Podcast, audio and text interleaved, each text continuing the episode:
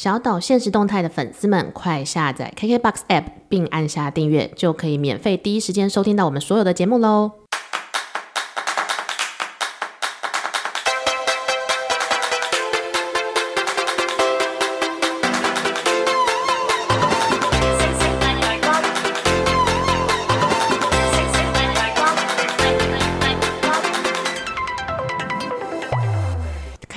第一天就来大吃大喝，不，已经不是开工了，就是我们录的当下，其实是心境上的开工啦。我们这样好像对别人 我们好像太过得太逍遥了一点，不是因为你知道放完一个长假，大家就说，比如说好放完长假隔天怎么初五初六我就开工，怎么可能？你的心一定还是在家里滚软烂啊，或者在国外旅游那个心情。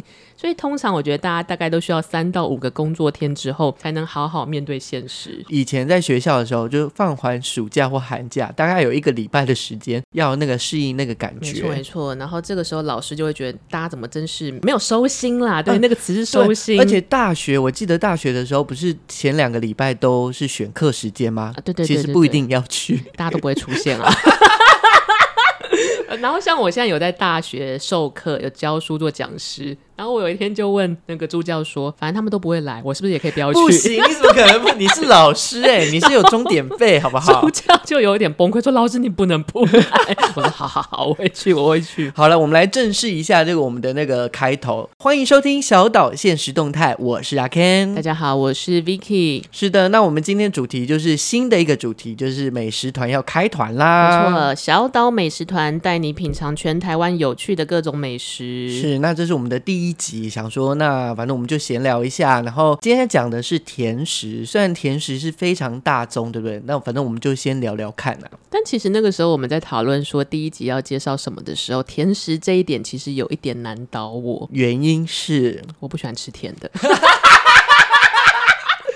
这里我也要讲，其实我在大学以前，呃，应该出社会以前，我也是不喜欢吃甜食，或者是我不懂为什么吃完饭之后还要来点甜食这件事。所以，如果就是跟你一起共餐的人，呃，用餐的人，然后就说甜点是装在另外一个胃，你一定 get 不到这一句话的精髓。我后来才 get 到，我不知道是因为老了还是怎么样，还是当下想说你是牛吗？有四个胃这样之类的，可是为什么是出社会之后才会让你觉得甜点有其美妙之处？我真的不知道是代谢的问题还是怎么样，就是 开始高血压还是怎么了吗？就是例如说，嗯、呃，你吃完饭之后，你就会觉得说，嗯，嘴巴好像要一点甜的，让你就是会比较舒服一点的感觉。我以为可能是什么，比如说你第一份工作，老板就是带你去吃吃喝喝，然后让你知道美呃美妙甜食的精髓，不是这样子。我以为你说压力太大之类的。哦，那是我。我就很努力的在想说，好，我们要来介绍台湾不错的甜食。可是我我不是蚂蚁人，我离蚂蚁族群很远，因为我超不喜欢吃甜食，而且是那种家政课有学妹就会做那种她的饼干来送给你学姐，然后我就呃谢谢哦。可是如果呢，这个甜食是可以就是征服我们两个，代表它是真的很好吃。没错，这就有点像是平常没有在追星的人不追则已，那个明星的等级一定很高。一鸣惊人，没错没错。因为我就没有在喜欢，可是万中选一一定很好，就是我们小岛美食团的信用度。哎，那我想问一下 Vicky，你通常大概在什么时间点或者什么的情境下会去吃美食？美食呃，不甜点啦，哦、甜点甜点啦。我想说美食，我每天都想要吃好一点啊，只是付不付得起而已。甜点的话，我觉得我这个人蛮极端的，因为我不是蚂蚁族群，就我没有办法主动就是这种哪边有蛋糕我要去，所以我会去吃甜食的选择都是人家约我就会去。呃，好像就是只要约，通常要么就是约咖啡厅，嗯，或是 brunch，反正就是一定要约咖啡厅，尤其是女生，好奇怪哦，因为这几年很流行啊。那就是 brunch，它里面有甜点。年轻一点的时候，比如说高中跟大学，我还曾经常常被约去那种什么蛋糕吃到饱。哇，你挖鼻，你知道我当下压力有多大吗？我？我记得以前有什么苹果工坊还是草莓工坊，在东区，然后可能就是一个四五百块，你们就会小女生们在那边吃到你说满坑满谷。可是对我来说，我压力超大，因为你比较喜欢吃咸的。对，我在想说，嗯，没有炸虾吗？没有生蚝吗？都 buffet 不是应该有这些东西吗？我真的好像也比较喜喜欢吃咸的多一点。但是我是一个属于人家揪我就不会有意见，因为人家把时间地点都定好了，我就觉得没有资格有意见，然后我就会去。那另外一种种情况是我这几年的一个像是对社会的反叛，就是压力太大的时候就会猫起来吃甜的。你都会去找特别去找店，还是例如说 Seven 就买甜的就吃了？Seven 呢、欸？对我，我就在 Seven 爆买零食。我记得你之前还吃了那个雷神的草莓口味，哦、对，还在录音前，然后那一天就一直卡。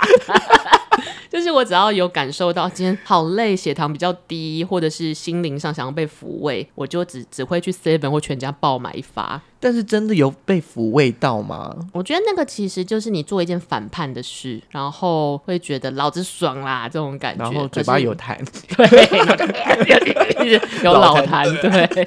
可是并不是出自于我对零食或甜食的喜爱，只是叛逆这样子，哦，或者是说你就只是一个仪式感，就吃了之后就会心安，然后就会比较放松一点。可是我觉得这个仪式感其实不太好，因为其实就代表我没有细细去品尝那些东西。所以我们今天要介绍的是我细细品尝过的，这个很认真，有细细品尝过，而且我有自主回购率，跟自己有自发性的想要再走进这家店。因为对我来说，我真的没那么喜欢吃甜食类的，但如果真的要吃的话，比较常吃的应该就是面包类吧。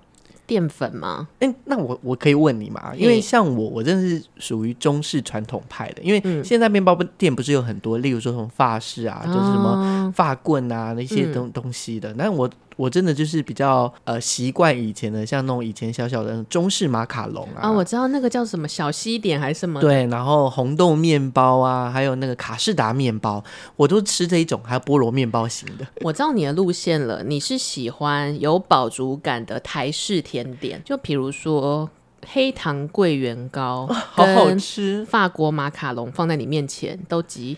哎，怎么怎么办？马卡龙好像还不错哎。我还想一个极端一点好，或者是呃，因为黑糖桂圆糕是一个全民都喜欢的华人甜点，你很难糟精，这个东西很难做不好吃。那如果对上比如说起司蛋糕，你会选哪一个？潜意识的状态下，我就是选台式的，嗯、就是发就是类似桂圆糕啊。就其实你是中式甜点，而且过年你有吃发糕吗？让你发发发。你要说有哦，有，今年今年一定要发起来，拜托，我们要接很多业费。这样过年的发糕也很好吃，可是你的时空选择除了就是像刚刚是朋友约或者是应酬场合，你自发性会选择去吃甜点的关键是什么？基本上真的还是朋友约为主。那如果我真的要吃的时候。嗯我通常都是在办公室的时候，办公室的主管就会、嗯、阿 Ken，我今天带这个东西来给你吃，我我觉得很好吃，而且你知道我主管的嘴就是刁的呢，就是非常、哦、就是他就是享受美食派的。Ken 的主管是一个有很多生命经验的贵妇，所以那个姐姐就是一看就知道说，哦，她懂很多好吃好玩的。她她她的就是她每次介绍的东西都非常的好吃，而且她又很喜欢尝鲜，嗯、我觉得这这点是真的很厉害。所以就是在不得不的情况下，另外一种选择就是你相信专家介绍，对。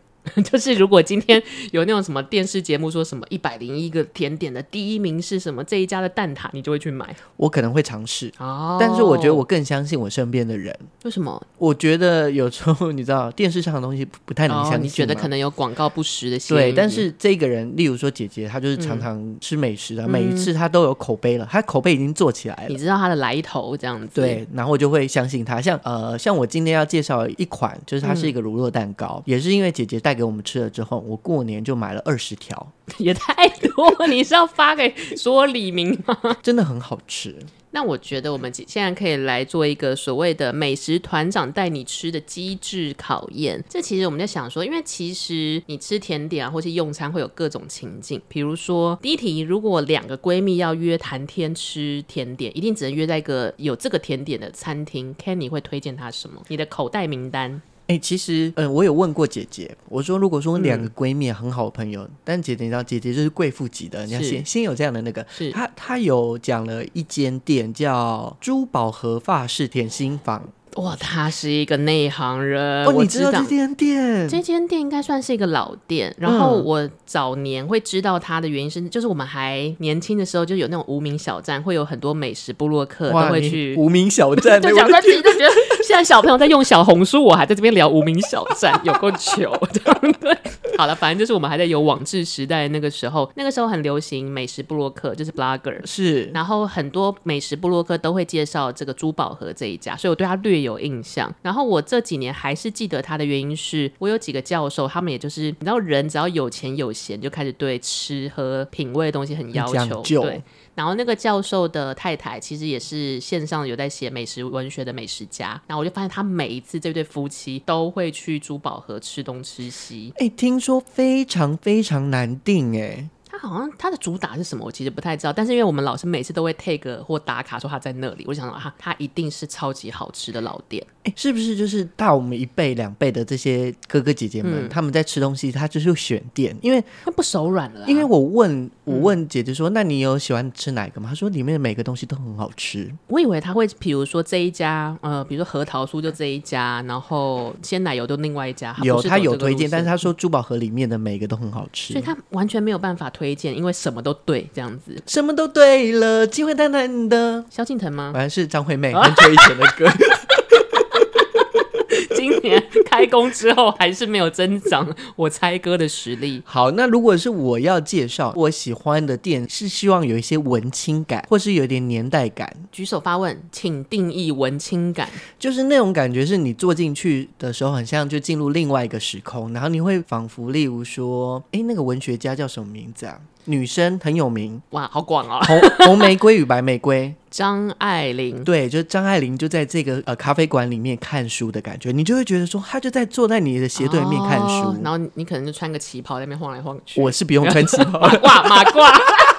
一副要相声瓦舍的人，那徐志摩的眼镜有没有？就是一个氛围啦。对，那我要介绍的在，应该它是在中正区，叫明星咖啡馆。哦，我知道，它就是在就书街重庆南路那边，在二楼。我这几年又想起这家店的原因，是因为去年还应该算前年吧，有一部电影叫《孤味》。对，然后《孤味》里面我们就不爆雷，但是它里面有一个这些角色的关键回忆的物品，就是当年的明星咖啡馆出的。俄罗斯软糖，对，但其实不是很好吃。等一下，这可以讲，应该说它不，不符合我的口味。对，我那个时候有在试片的时候拿到他们一人发了一个嘛，然后那是我第一次吃明星咖啡馆的俄罗斯软糖，然后就是久仰大名，我就兴高采烈把它拆开，就我我我 我，可能是俄俄罗斯人吃了那个之后才会又高又又白，我就没有办法。它是维他命是不是？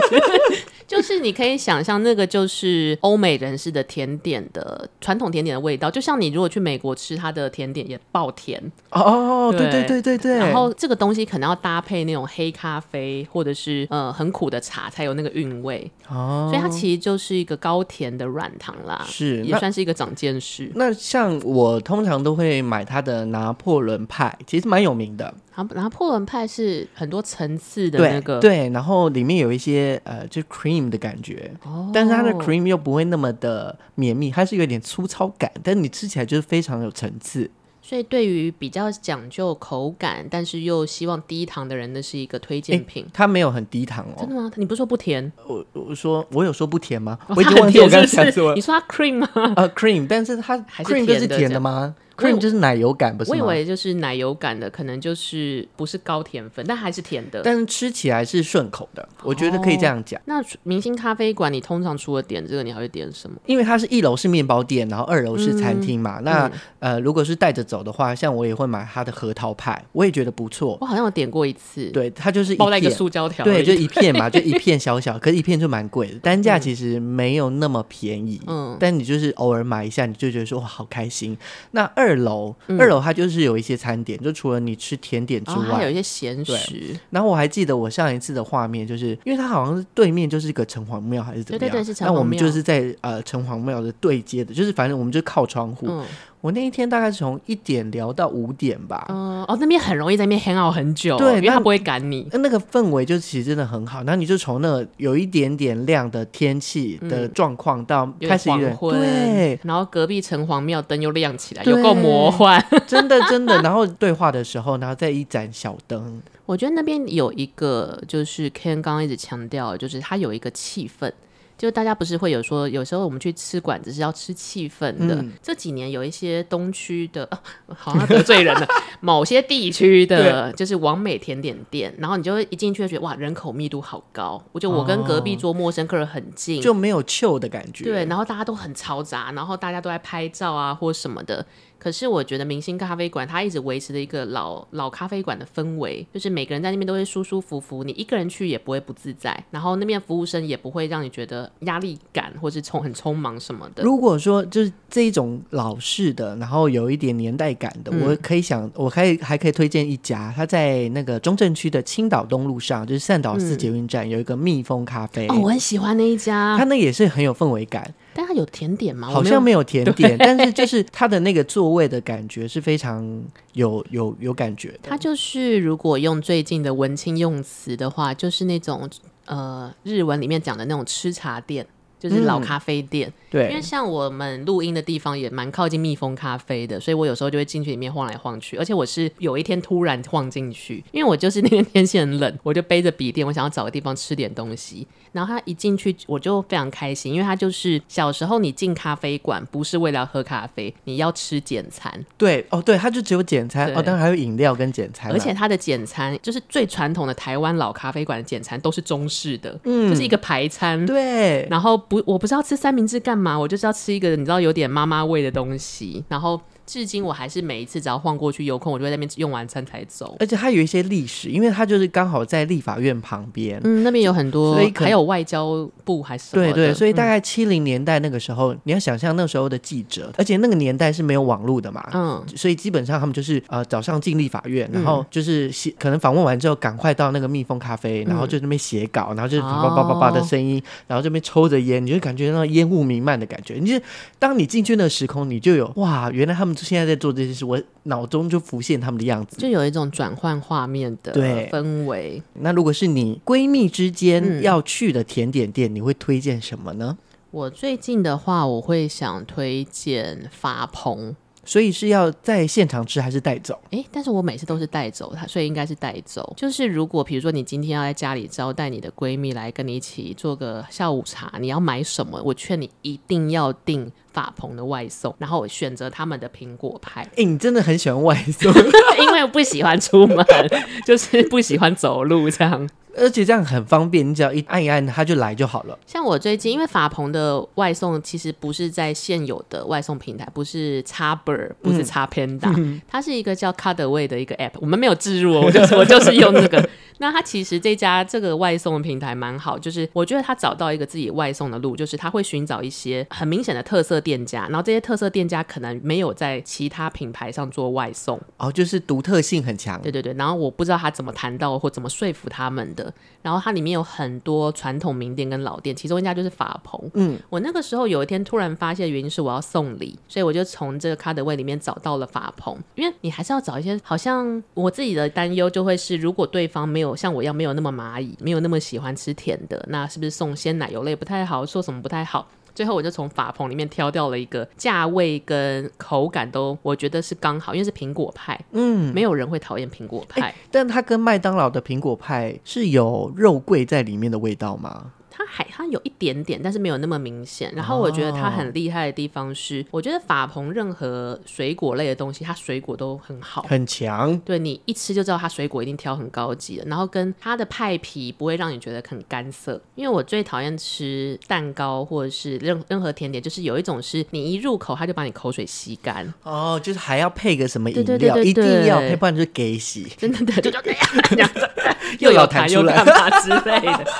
然后价位也蛮中等，它大概是我记得好像是九寸，然后七百块吧。算是平价，而且还这么经典的店。对，你像九寸可以吃很久哎，所以我其实如果两闺蜜要聊天，然后你有点抓不住到底想要不失败的话，我就会推荐大家选择法鹏的苹果派。而且法鹏跟珠宝盒是你知道旗鼓相当，就是超级名店。嗯、像我有一次去见那个我的新的合作方，刚好那一天我收到了法鹏的蛋黄酥哦，也很有名。对，但是不知道为什么我那一年收到了特别多，不知道可能大家都知道我很喜欢法。但我没有办法消化这么多蛋黄酥，我就顺便拿去给那个朋友。然后那个朋友也是一个长辈，就是美魔女，我就是很尊敬的对待她。结果一拿出来，她就说：“天哪！”然后就你知道，共同话题就从法蓬开始了。所以我推推荐大家，就是如果你要跟美食家朋友或是闺蜜，不管他喜欢什么，就是法鹏的苹果派。所以我们还要做一下功课，就是法鹏它的历史渊源。不管了，就是名店这样这种感觉。但如果这是另外一个情境，我有想象过，就是如果今天是我们要进入一个家族聚会，最小有八十岁。呃，不，最小讲错，最小八十，最老是八百嘛。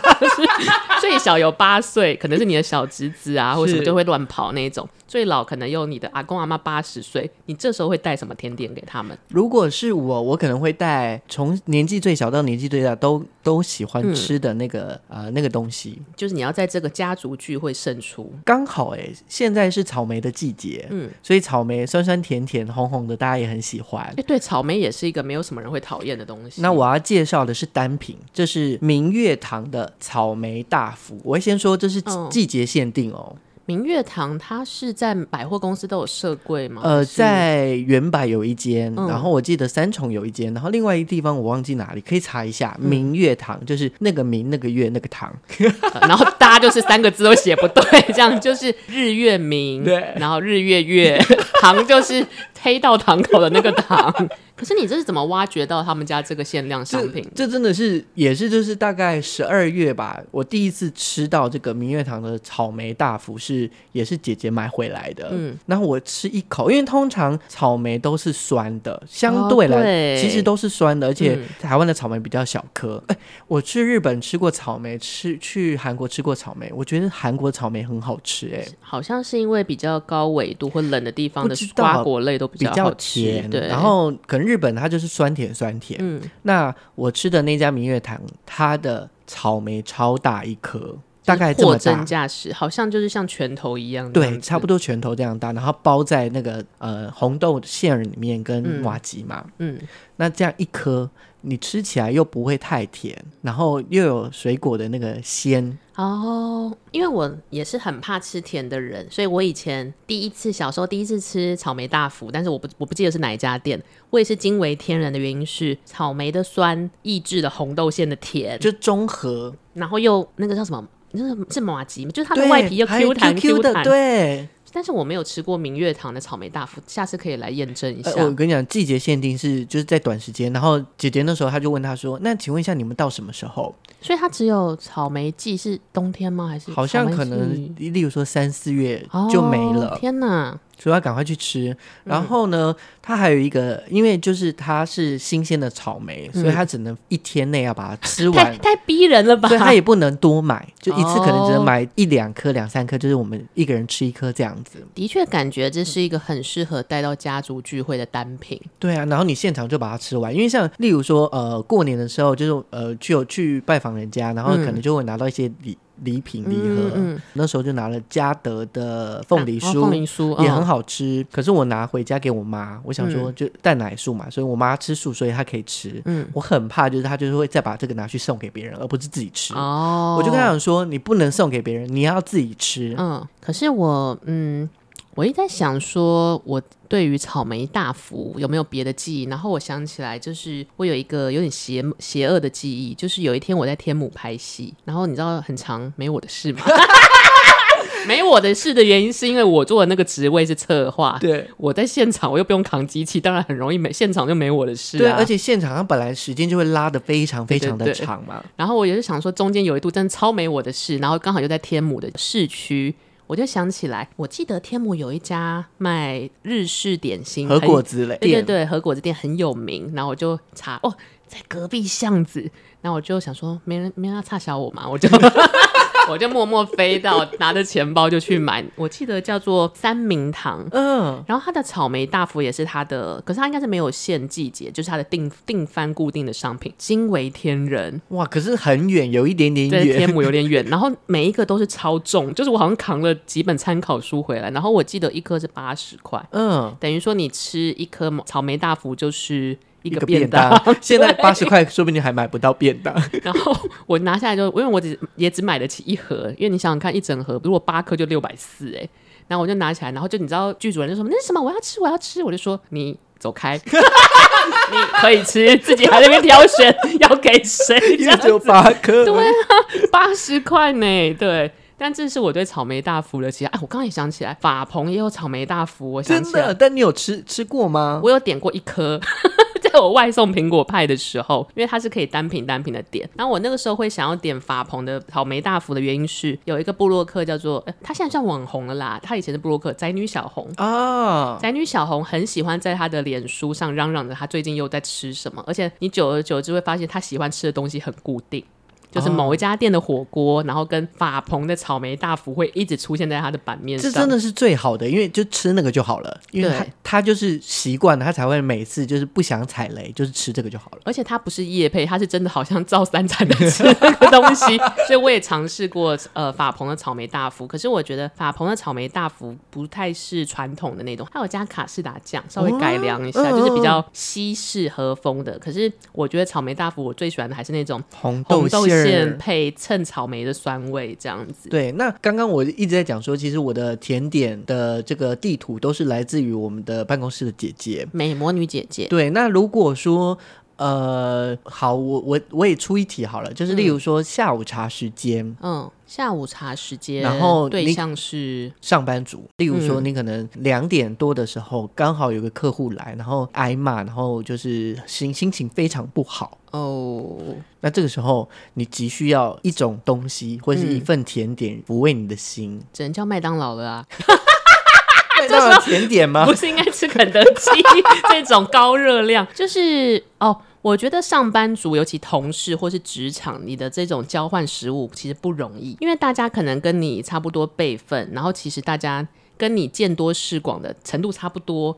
可是你要如何给大家一些小 surprise？而且上班族都是小资族，对，也不能太贵，对，太贵你自己又负担不起，或是很像就是那叫什么打肿脸充胖子，嗯，所以高贵不贵又可以有一点质感，称霸职场的，我自己会选买 Miss V Bakery 的肉桂卷，它在赤峰街有，个赤峰街是像呃是中山中山捷运站，对对对对，中山捷运站附近嘛？对，我去我知道它的本店在赤峰街中山区那边，嗯、然后呃中山捷运站那边。但是我去的是在我住的地方附近，是靠敦化北路，然后它就叫 Miss V Bakery，所以有一阵子大家一直以为我有入股，并没有，并没有，不认识老板。其实我我真的有点怕肉桂卷的味味道，然后我最近一次吃肉桂卷是吃好事多的肉桂卷，我不知道你有没有吃过，我因为我想说要做一个比较，嗯、不然我不知道它到底有多好吃。嗯、然后我记得我能习惯的原因是因为好事多肉桂卷上面它满满的铺那个糖霜吗？是糖霜还是白白的东西？乳那个那个叫什么乳？炼乳？对，炼乳。哦，所以你加热的时候，你虽然有那个肉桂的味道，可是你那个炼乳的甜全部都盖过了，就是有点罪，呃，很罪恶，但是真的还蛮好吃的。我其实很不懂甜点，所以我第一次会点肉桂卷，就是因为也是有人约我去 Miss V Bakery 谈事情，你知道女生都很爱约这种 brunch 的地方，然后他就一直跟我力推说这一家的肉桂卷超有名，一定要吃。对，然后那个时候刚好是中午，那我们可能十一点进去，过了一小时中午时段，那它的前台其实是有点像小面包店的区域，往里面走才是咖啡厅。我就发现附近的上班族全部出现挤在这边，然后而且大家就是那种好像扫货的，我要五个，我要六个，这样扫肉桂卷回去，这种行为就是来帮同事扫货啊。对，然后你一定要点一个。对，我就想说好，那我要试试看，因为我前面真的是对肉桂是很不熟的这个东西，嗯、我吃了之后真的也是惊为天人，就是它的那个肉桂稍微抑制了那个甜分。可是肉桂又香香的，然后又是淀粉，所以你吃一个就会觉得很满足。我记得好像也是七八十块。哦，讲到肉桂卷，我刚刚讲了，我想到的是另外一家，是在那个台北的相相机街那边有一家叫继承人，嗯、但中文英文我我真的不太会念，还是说 Vicky？虽然我没有去过，但我就乱念，它应该叫做 Heritage Bakery and Cafe。可是它是那个主打，它装潢是蓝色的，对不对？对，就是它是一一一整栋的建筑，嗯、然后它最有名的也是肉桂卷，但是其实我没有吃过。但我吃过它的另外一款是红心芭辣蛋糕。我觉得芭辣入任何甜点都不会失手，真的是惊为天人。哎、欸，我有讲了一样的话，我们一直在重复用一个成语。可是你会觉得它就是让你觉得很 surprise 的原因，是因为比如说第一个顺口吗？对，它的芭辣的香气，然后跟蛋糕体又可以结合。嗯、然后因为我、嗯、我我其实不太喜欢吃法式，或者是那种有些就是呃慕斯型的那种、嗯。哦，你喜欢固体状的东西？对，它就是真的是海绵蛋糕。我觉得刚刚那句话很奇怪，你喜欢固体状？就你喜欢有嚼劲的东西，对对对，对，那它就是下面就是海绵蛋糕，嗯，然后上面就是红心芭乐。因为我那时候呃同同时间我还吃了巧克力蛋糕，好像没有吃了肉桂卷，嗯、好像吃三款，然后就觉得最好吃的就是它的红心芭拉。但你是在什么契机下去那家店？怎么办？我我也是又是姐姐带回来的。就是我们的美食向导，其实就是你办公室的这位姐姐，这样偷来用，真的很好吃，但很贵。我记得一片大概要两两百块左右，就是不到两百块，是基本上是饭店等级顶级的顶流的蛋糕切片的价格。对，但它也可以内用，就是所以如果说，例如说闺蜜可以去那边，可是我觉得其实闺蜜跟职场其实反而蛮适合的，因为你有时候职场不代表是跟你同龄的人，比如说长官，可是如果你要请长官吃甜点，其实一片两百，然后两个人了不起，你买单了不起一千块嘛，其实还是一个小资族可以 hold 住的状态。对，而且这样吃起来那感觉也不一样。第一个就是你自己也享受到美食，嗯、然后对可能对于主管来说，他们觉得说哦，尊荣感。对，而且你蛮有品味的哦，没错。但是都是姐姐买给我的。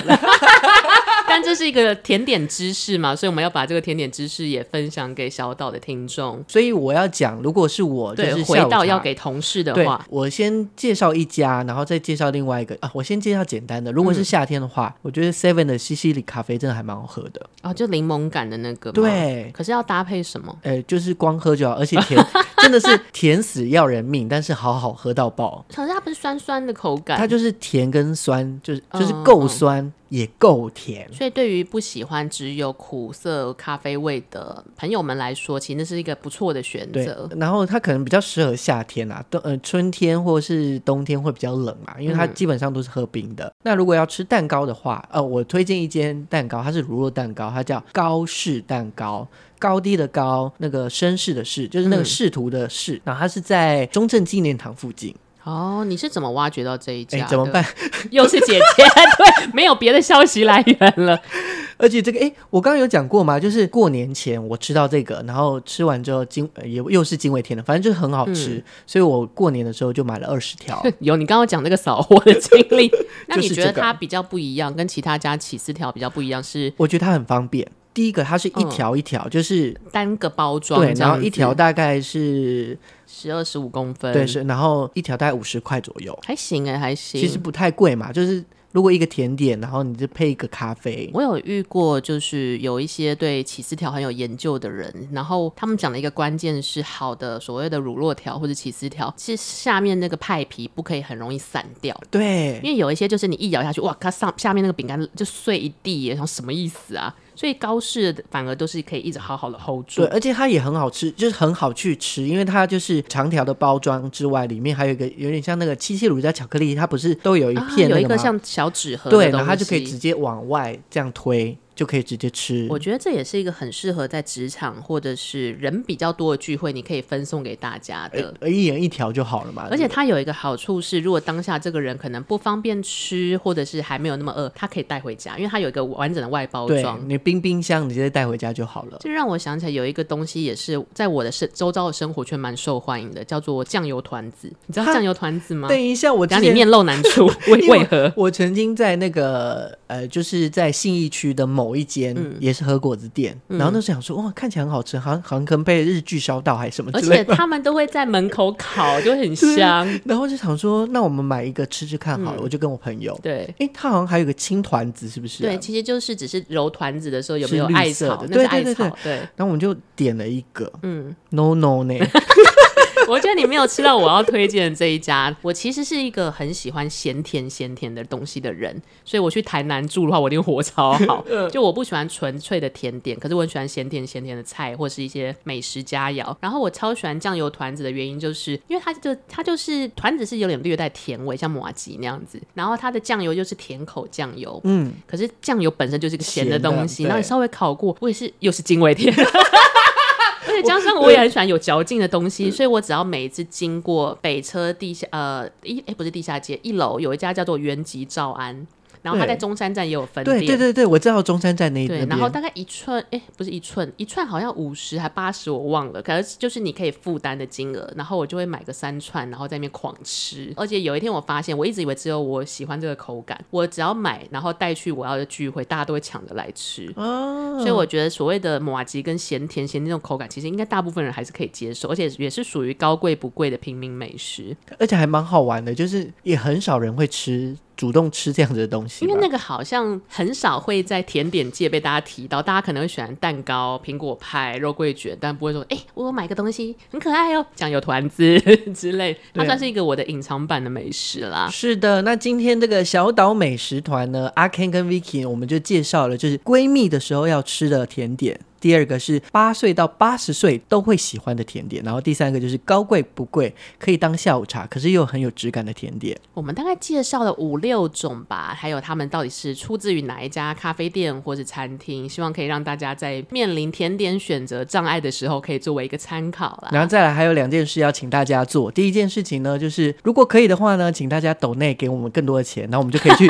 享受美食，再介绍给大家。就是团子可能可以买十串，然后或者是。有你如果也参访过这间店家，可以私讯给我们一起做一个讨论。对，那或者是你想要吃什么样的美食，那你想要听我们团长要讲什么样的美食，你也可以私讯给我们。还是我们下一集就来介绍走中的酱油团子店。第二集马上就开在这个单单元得罪人这样子。好啦，那今天的这个小岛美食团就到这里，希望你们会喜欢。我们下次再见，拜拜，拜拜。